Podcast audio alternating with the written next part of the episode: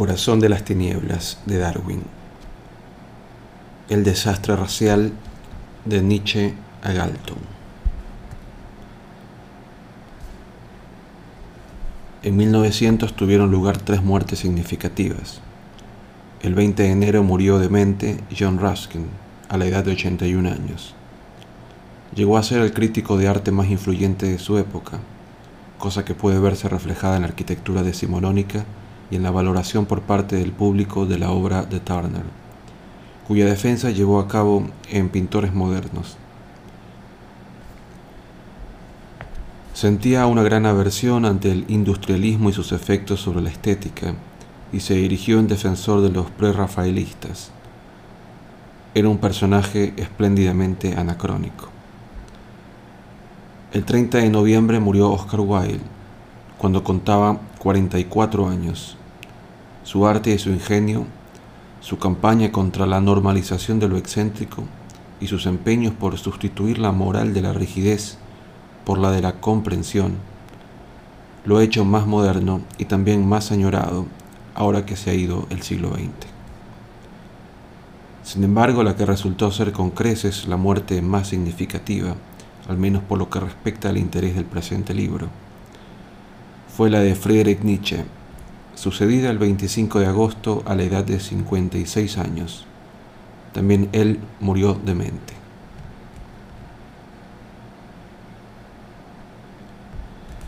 No cabe duda de que la figura de Nietzsche sobresale en el pensamiento del siglo XX. Heredó el pesimismo de Arthur Schopenhauer para darle un giro moderno, post-darwinista, de tal manera que Sirvió a su vez de estímulo a figuras posteriores como Oswald Spengler, T.S. Eliot, Martin Heidegger, Jean-Paul Sartre, Herbert Marcuse e incluso a Alexandre Solzhenitsyn y Michel Foucault. Y con todo, murió convertido prácticamente en un vegetal después de haber vivido más de una década en dicho estado. El 3 de enero de 1889, al salir de la casa de huéspedes en que se alojaba en Turín, observó a un cochero que azotaba un caballo frente al Palazzo Carlo Alberto. Al echar a correr en defensa del animal, se desplomó en plena calle. Algunos transeúntes lo condujeron a su alojamiento donde empezó a gritar y a aporrear las teclas del piano con el que antes había estado interpretando tranquilamente a Wagner. El médico le diagnosticó degeneración mental, lo que como veremos más adelante no deja de ser irónico. Nietzsche estaba sufriendo las consecuencias de la tercera fase de una sífilis. En un principio mostró un comportamiento delirante en extremo. Insistía en que él era el Kaiser y llegó a convencerse de que se hallaba encarcelado por orden de Bismarck. Este estado de enajenación alternaba con arranques de cólera incontrolables. De manera paulatina, sin embargo, su estado se fue apaciguando y se le puso en libertad para que cuidasen de él su madre en primer lugar y su hermana más adelante. Elizabeth Foster Nietzsche se interesó de forma activa por la filosofía de su hermano. Pertenecía al círculo de intelectuales de Wagner y había contraído matrimonio con otro acólito, Bernard Foster, que en 1887 había concebido el plan estrambótico de establecer una colonia alemana de arios en Paraguay y con el objetivo de reconquistar el nuevo mundo con pioneros nórdicos radicalmente puros. Este proyecto utópico fracasó de forma estrepitosa e hizo que Elizabeth volviese a Alemania. Bernard se suicidó. La experiencia no la amilanó en absoluto y enseguida se dedicó a promocionar la filosofía de su hermano. Obligó a su madre a cederle el control legal exclusivo de los asuntos del filósofo y organizó un archivo con su obra. Luego escribió una aduladora biografía de Friedrich en dos volúmenes y organizó su casa hasta convertirla en un santuario dedicado a su obra. De esta manera simplificó y embruteció en gran medida las ideas de su hermano, de la que excluyó todo aquello que pudiese resultar delicado desde el punto de vista político o demasiado controvertido. Con todo, lo que quedó tras su criba tenía bastante de polémico. La idea fundamental de Nietzsche, si bien el filósofo no era especialmente sistemático, consistía en que toda la historia constituye una lucha metafísica entre dos grupos, los que expresan su voluntad de poder, la fuerza vital esencial para la creación de valores sobre la que se construye la civilización, y los que no lo hacen, que son principalmente las masas creadas por la democracia.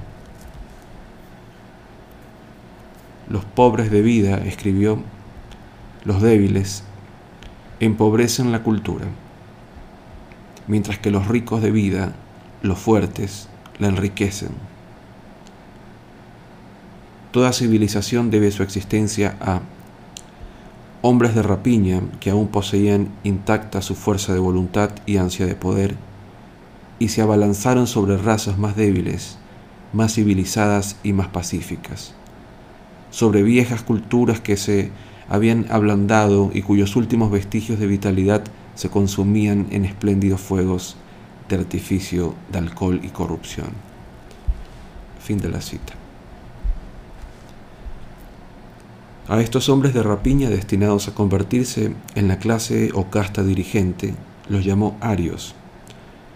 Para él, además, esta casa noble era siempre la casa bárbara, por la simple razón de que tenían más vida, más energía, eran en su opinión seres humanos más completos que los hastiados hombres mundanos con los que acababan.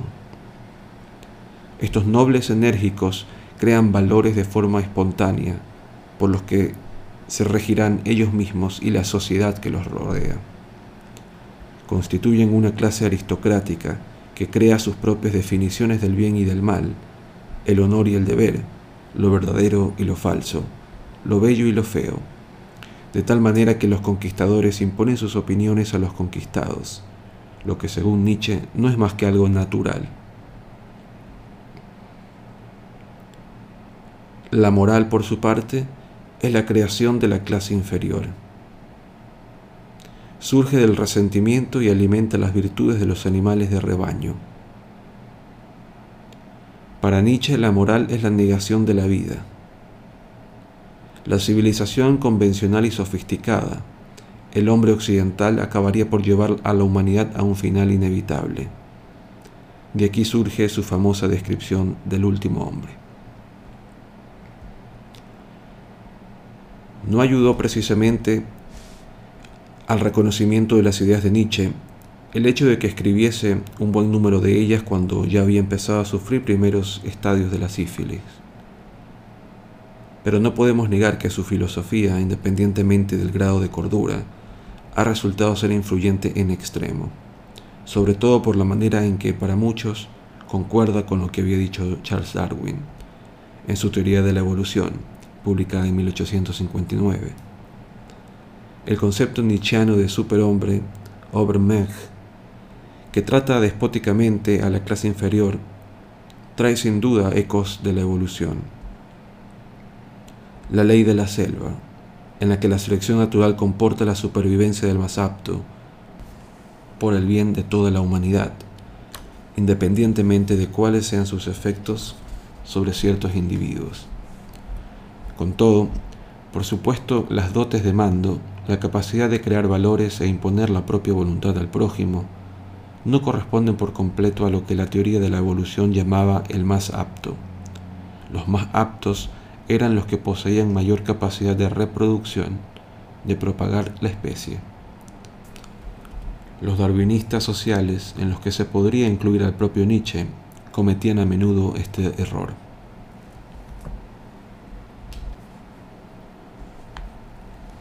No hubo de transcurrir mucho tiempo tras la publicación del origen de las especies para que las ideas de Darwin pasasen del ámbito de la biología al del estudio del comportamiento de las sociedades humanas. Los Estados Unidos fue el primer lugar donde se hizo popular el darwinismo. La American Philosophical Society lo hizo miembro honorífico en 1869, diez años antes de que su propia universidad, la de Cambridge, le otorgase un título análogo. Los sociólogos estadounidenses William Graham Summer y Thorstein Veblen de Yale, Lester Ward de Brown, John Dewey de la Universidad de Chicago y William James, John Fisk y otros miembros de Harvard acostumbraban discutir de política, guerras y estratificación de las comunidades humanas en clases diferentes, basándose en la lucha por la supervivencia y la supervivencia del más apto descritas por Darwin. Summer estaba persuadido de que la nueva perspectiva de la humanidad que suponía la teoría darwinista constituía la explicación y la racionalización definitiva del mundo como tal. Proporcionaba una justificación de la economía no intervencionista, de la libre competencia que se había popularizado entre los hombres de negocios, también los había convencido de que explicaba la estructura imperial del mundo, en la que las razas blancas o aptas se habían situado de manera natural por encima de las demás razas, las degeneradas. En un tono ligeramente distinto, el lento camino del cambio que suponía la evolución y que tenía lugar a lo largo de eones geológicos, ofreció también a estudiosos como Summer una metáfora natural para el desarrollo político. Los cambios rápidos, revolucionarios eran antinaturales. El mundo debía su forma a una serie de leyes naturales que proporcionaban exclusivamente cambios graduales. Fisk y Veblen, cuya Theory of the Leisure Class vio la luz en 1899, rechazaban de plano la teoría de Summer que identificaba a las clases acomodadas con las biológicamente capaces. Veblen, de hecho, invirtió dicho razonamiento alegando que el tipo de personas seleccionadas por su carácter dominante en el mundo empresarial eran poco más que bárbaros, que constituían un paso atrás hacia una forma de sociedad más primitiva. El darwinista social más influyente de Gran Bretaña fue quizás Herbert Spencer. Había nacido en Derby en el seno de una familia inconformista de clase media baja y profesó durante toda su vida un profundo odio al poder estatal. Durante su juventud formó parte de la plantilla del Economist, semanario que defendía a ultranza la economía no intervencionista. También recibió la influencia de los científicos positivistas, en especial de Sir Charles Lyell, cuyos principios de geología, publicados en la década de los 30 del siglo XIX, describían con detalle fósiles con millones de años de antigüedad. Por lo tanto, Spencer estaba bien preparado para asumir la teoría darwinista que parecía unir de buenas a primeras las formas de vida más antiguas a las más modernas mediante un solo hilo continuo. Fue Spencer y no Darwin quien acuñó de hecho la expresión supervivencia del más apto, y se dio cuenta enseguida de cómo podía aplicarse el darwinismo al estudio de las sociedades humanas. En este sentido, se mostraba inflexible. En lo referente a los pobres, por ejemplo, se oponía a toda ayuda estatal. En su opinión, no eran aptos y por tanto debían ser eliminados. Todos los esfuerzos de la naturaleza están encaminados a deshacerse de este tipo de individuos, escribió, a limpiar el mundo de su presencia para dejar espacio a los más capaces.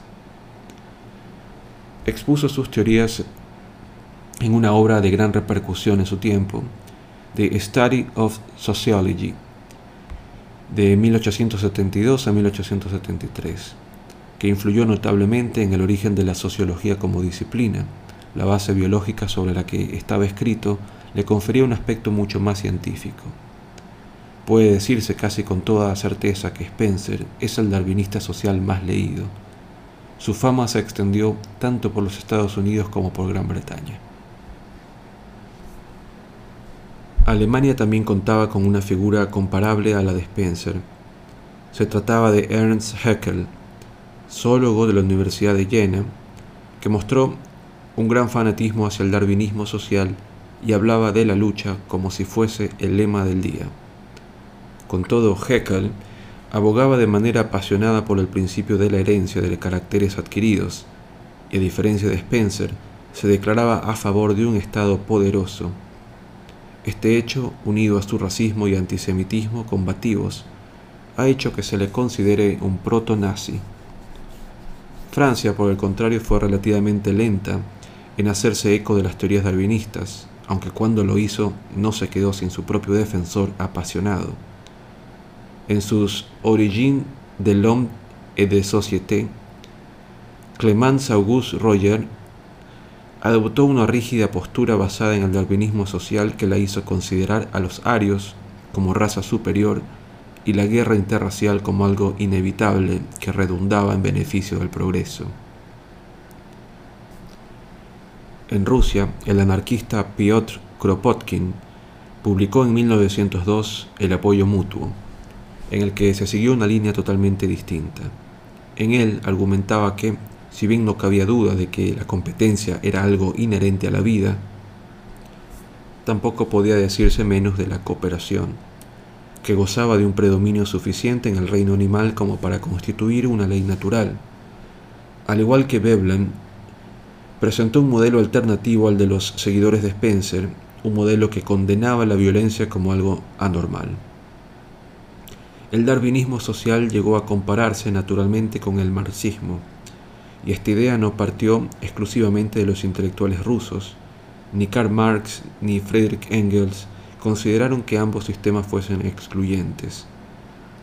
Junto a la tumba del primero, Engels afirmó, de igual manera que Darwin, descubrió la ley de la evolución de la naturaleza orgánica, Marx descubrió la ley de la evolución de la historia de la humanidad. Sin embargo, no faltaron los que sí creyeron irreconciliables ambos movimientos. El darwinismo se basa o se basaba en la lucha constante, mientras que el marxismo anhelaba un tiempo en el que se establecería una nueva armonía. Si confeccionásemos un balance de los argumentos del darwinismo social a finales del siglo XIX, tendríamos que admitir que los fervientes spencerianos, entre los que se encontraban varios miembros de la familia de Darwin, aunque de ninguna manera el insigne biólogo, saldrían vencedores en número. Esto ayuda a explicar el sentimiento abiertamente racista tan extendido en la época. Por poner un ejemplo, para el poeta aristócrata francés Arthur de Gobineau, los cruces interraciales eran disgenéticos y conducían al derrumbamiento de la civilización. Otro francés, Georges Bacher de Lapouge, se encargó de llevar al límite este mismo razonamiento. El estudio de cráneos antiguos lo llevó a convencerse de que las razas eran especies en distintas fases en formación, que las diferencias raciales eran innatas e insalvables, y que cualquier pensamiento de integración racial era contrario a las leyes de la biología. En su opinión, Europa estaba habitada por tres grupos raciales. El Homo europeus, alto, de tez pálida y cráneo alargado, dolicocéfalo, el Homo alpinus, más bajo y oscuro y de cráneo más corto, braquicéfalo, y el tipo mediterráneo, de cráneo alargado pero de menor estatura que el alpinus y tez más morena. Tentativas como estas de evaluar las diferencias raciales volverían a repetirse una y otra vez durante el siglo XX. Lapouge consideraba que la democracia era un sistema desastroso y estaba convencido de que la variedad dolicocéfala acabaría por dominar el mundo. Pensaba que la proporción de individuos de este tipo estaba decreciendo en Europa a causa del movimiento migratorio hacia los Estados Unidos y sugirió que se proporcionase alcohol gratis con la esperanza de que los excesos llevasen a los individuos de peor calaña a aniquilarse entre sí. Y no se trataba de ninguna broma. En los países de habla germana existía toda una constelación de científicos y pseudocientíficos, filósofos y pseudofilósofos, intelectuales y aspirantes a intelectuales en constante competición mutua para atraer la atención del público. Friedrich Ratzel zoólogo y geógrafo, defendía la tesis de que todos los organismos vivos rivalizaban en una camp on round, una lucha por el espacio en la que los vencedores acababan por expulsar a los vencidos. Este eterno forcejeo afectaba también al ser humano, pues las razas más prósperas debían extender su espacio vital, Lebensraum, si querían escapar a la decadencia. Para Houston Stewart Chamberlain, hijo renegado de un admirante británico que emigró a Alemania y contrajo matrimonio con la hija de Wagner, la lucha racial era fundamental para entender de forma científica la historia y la cultura, dijo. Chamberlain gustaba de representar la historia de Occidente como un incesante conflicto entre los arios, espirituales y creadores de cultura, contra los judíos, mercenarios y materialistas. Hay que decir que su primera esposa era medio judía. En su opinión, los pueblos germanos constituían los últimos vestigios arios, pero se habían vuelto débiles al cruzarse con otras razas. Max Nordau, nacido en Budapest, era hijo de un rabino. Su obra más conocida fue Entartung, Degeneración, dos volúmenes que lograron un gran éxito comercial a pesar de sus 600 páginas. Nordé estaba convencido de que Europa se estaba, se estaba viendo atacada por una severa epidemia mental, una especie de muerte negra de degeneración e histeria que estaba esquilmando su vitalidad y se manifestaba a través de un gran número de síntomas. Ojos estrábicos, orejas imperfectas, crecimiento atrofiado, pesimismo, apatía, comportamiento irreflexivo, sentimentalismo, misticismo y una carencia total del sentido del bien y del mal, escribió Nordau. Mirar a donde mirase encontraba decadencia. Según su teoría, los pintores impresionistas eran el fruto de una fisiología degenerada, nistagmo, un temblor del globo ocular que les hacía pintar de manera borrosa y confusa. En los escritos de Charles Baudelaire, Oscar Wilde y Friedrich Nietzsche no veía más que un egocentrismo desmesurado, mientras que Solá estaba obsesionado con la suciedad, decía.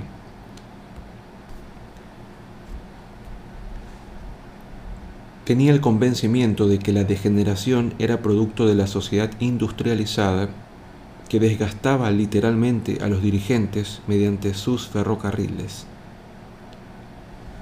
barcos de vapor, teléfonos y fábricas. Cuando Freud fue a visitarlo, dijo de él que era un hombre insoportablemente vanidoso, desprovisto por completo de cualquier asomo de sentido del humor. Fue en Austria, en mayor medida que en cualquier otro lado de Europa, donde el darwinismo social no se quedó en la mera teoría. Dos dirigentes políticos, Georg Ritter von Schonener y Karl Leger, llegaron a elaborar su propio cóctel a partir de dicha mezcla con la intención de crear plataformas políticas que hiciesen hincapié en dos objetivos gemelos.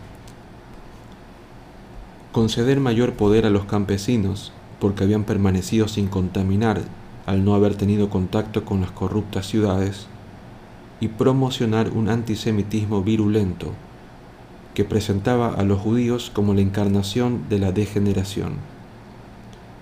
Con esta nociva emanación de ideas se encontró el joven Adolf Hitler cuando pisó Viena por primera vez en 1907 con la intención de matricularse en la escuela de arte. Razonamientos parecidos podían oírse en la costa atlántica del sur de los Estados Unidos. El darwinismo suponía el origen común de todas las razas y por tanto se prestaba a usarse como un argumento en contra de la esclavitud, como sucedió en el caso de Chester Loring Brace. Sin embargo, fueron muchos los que defendieron lo contrario.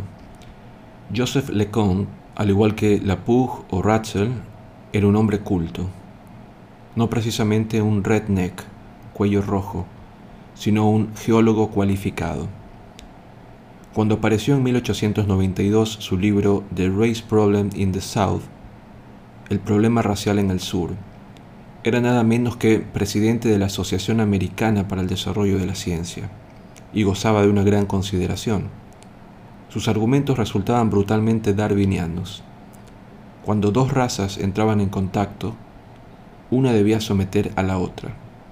Defendía la opinión de que si la raza más débil se hallaba en un estadio de desarrollo anterior, como sucedía al parecer con los negros, era apropiada la práctica de la esclavitud, pues permitía moldear la mentalidad primitiva. Sin embargo, si la raza había logrado un grado mayor de sofisticación, como era el caso de los pieles rojas, es inevitable su exterminación.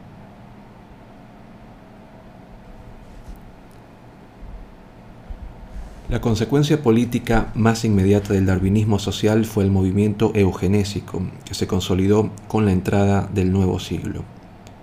Todos los autores arriba citados contribuyeron a su formación, pero el responsable más directo, el verdadero padre de la criatura, fue un primo de Darwin, Francis Galton. En un artículo publicado en 1904 en el American Journal of Sociology, expuso lo que él consideraba la esencia de la eugenesia, que la inferioridad y la superioridad podían describirse y medirse de manera objetiva, para lo cual resultaba de gran importancia el calibrado de cráneos llevado a cabo por la PUG. El declive de la población europea en la época, debido en parte a la inmigración a los Estados Unidos, respaldaba dicha teoría, a lo cual se sumaba el temor de que la degeneración, es decir, la urbanización y la industrialización, hacía a la gente menos capaz de reproducirse y animaba a los menos aptos a procrear con más rapidez que los más aptos. El aumento de los casos de suicidio, de crímenes, prostitución y desviación sexual, así como los ojos estrábicos y ojeras imperfectas que Nordé creía haber visto, también apoyaban al parecer su interpretación.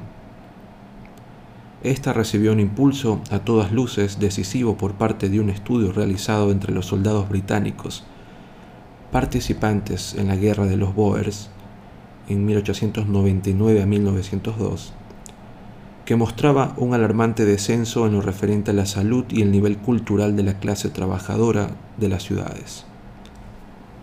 En 1905 fue fundada la Sociedad Alemana para la Higiene Racial y en 1907 la Sociedad de Enseñanza Eugenésica en Inglaterra. En los Estados Unidos se creó una institución análoga en 1910 y en Francia en 1912. Sus argumentos en ocasiones rayaban en el fanatismo.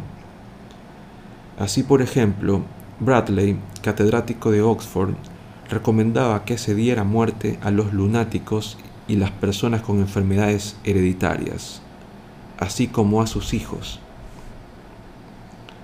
En los Estados Unidos se aprobó una ley en Indiana en 1907 que exigía que se castigase a los internos de instituciones estatales, dementes, idiotas, imbéciles, retrasados o que hubiesen cometido violación, que se sometiese a un castigo insólito por completo, la esterilización.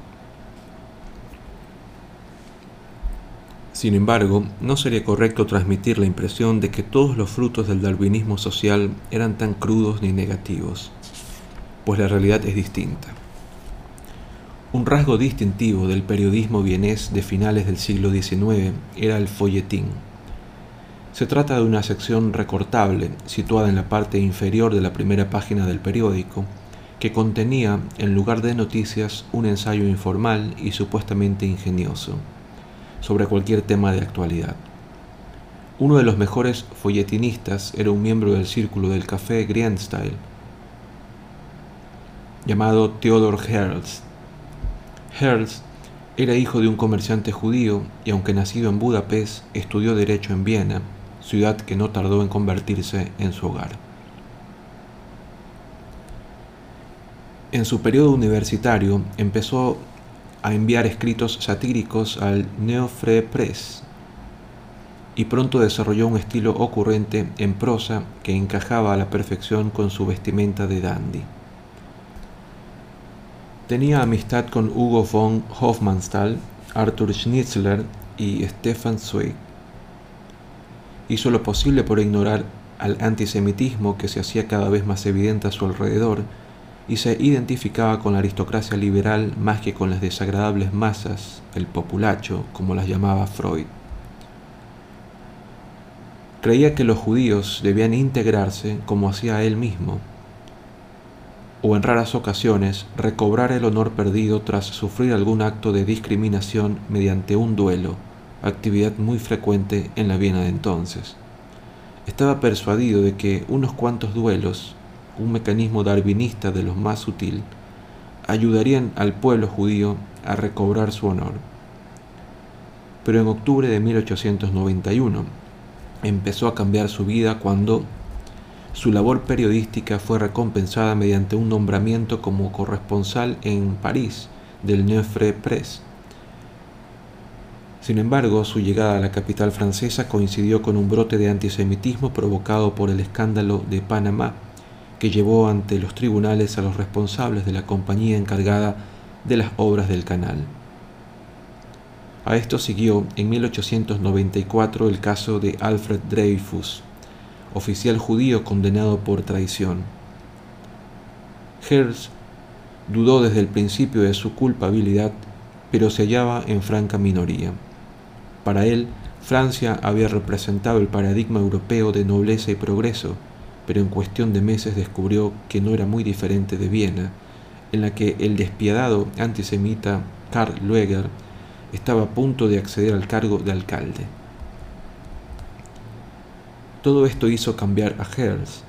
A finales de mayo de 1895, asistió a una representación de Tannhauser en la Ópera de París. No era un apasionado del género, pero esa noche, como lo expresaría más tarde, se sintió electrizado por la puesta en escena que ilustraba lo irracional de la política o Volkic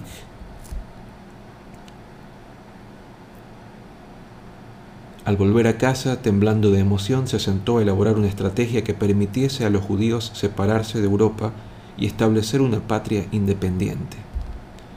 Era un hombre nuevo, un sionista comprometido. Desde la representación de Tannhauser hasta su muerte, ocurrida en 1904, se encargó de organizar al menos seis congresos internacionales del pueblo judío y presionó a las personalidades más dispares para que se adhiriesen a la causa, desde el Papa hasta el Sultán. Los judíos sofisticados, cultos y aristócratas no le prestaron ninguna atención en un principio. Sin embargo, Hells acabó por hacerse oír. Ya habían existido movimientos sionistas con anterioridad, pero se limitaban a apelar a un interés personal o a ofrecer incentivos financieros. Por su parte, Hertz rechazó toda concepción racional de la historia en favor de la pura energía psíquica como fuerza motriz. Los judíos debían tener su Meca, su Lourdes. Las grandes cosas no necesitan tener unos fundamentos sólidos, escribió. El secreto está en el movimiento. Por eso creo que en algún lugar encontraremos un avión que se deje pilotar. La gravedad puede vencerse mediante el movimiento. Hertz no especificó que la nueva Sion debiera estar en Palestina. En este sentido, era igual de válido ciertos enclaves de África o Argentina. Y tampoco consideraba necesario que la lengua oficial fuese el hebreo. Los judíos ortodoxos lo acusaron de hereje, porque evidentemente no era el Mesías pero a su muerte, diez años y seis congresos más tarde, el Trust Colonial Judío, la sociedad anónima que él había ayudado a poner en marcha y que se convertiría en la columna vertebral del nuevo Estado, contaba con 135.000 accionistas, lo que la ponía por encima de cualquier otra empresa del momento. A su funeral asistieron 10.000 judíos procedentes de toda Europa, Aún no se había logrado una patria para el pueblo judío, pero la idea tampoco era ya ninguna herejía.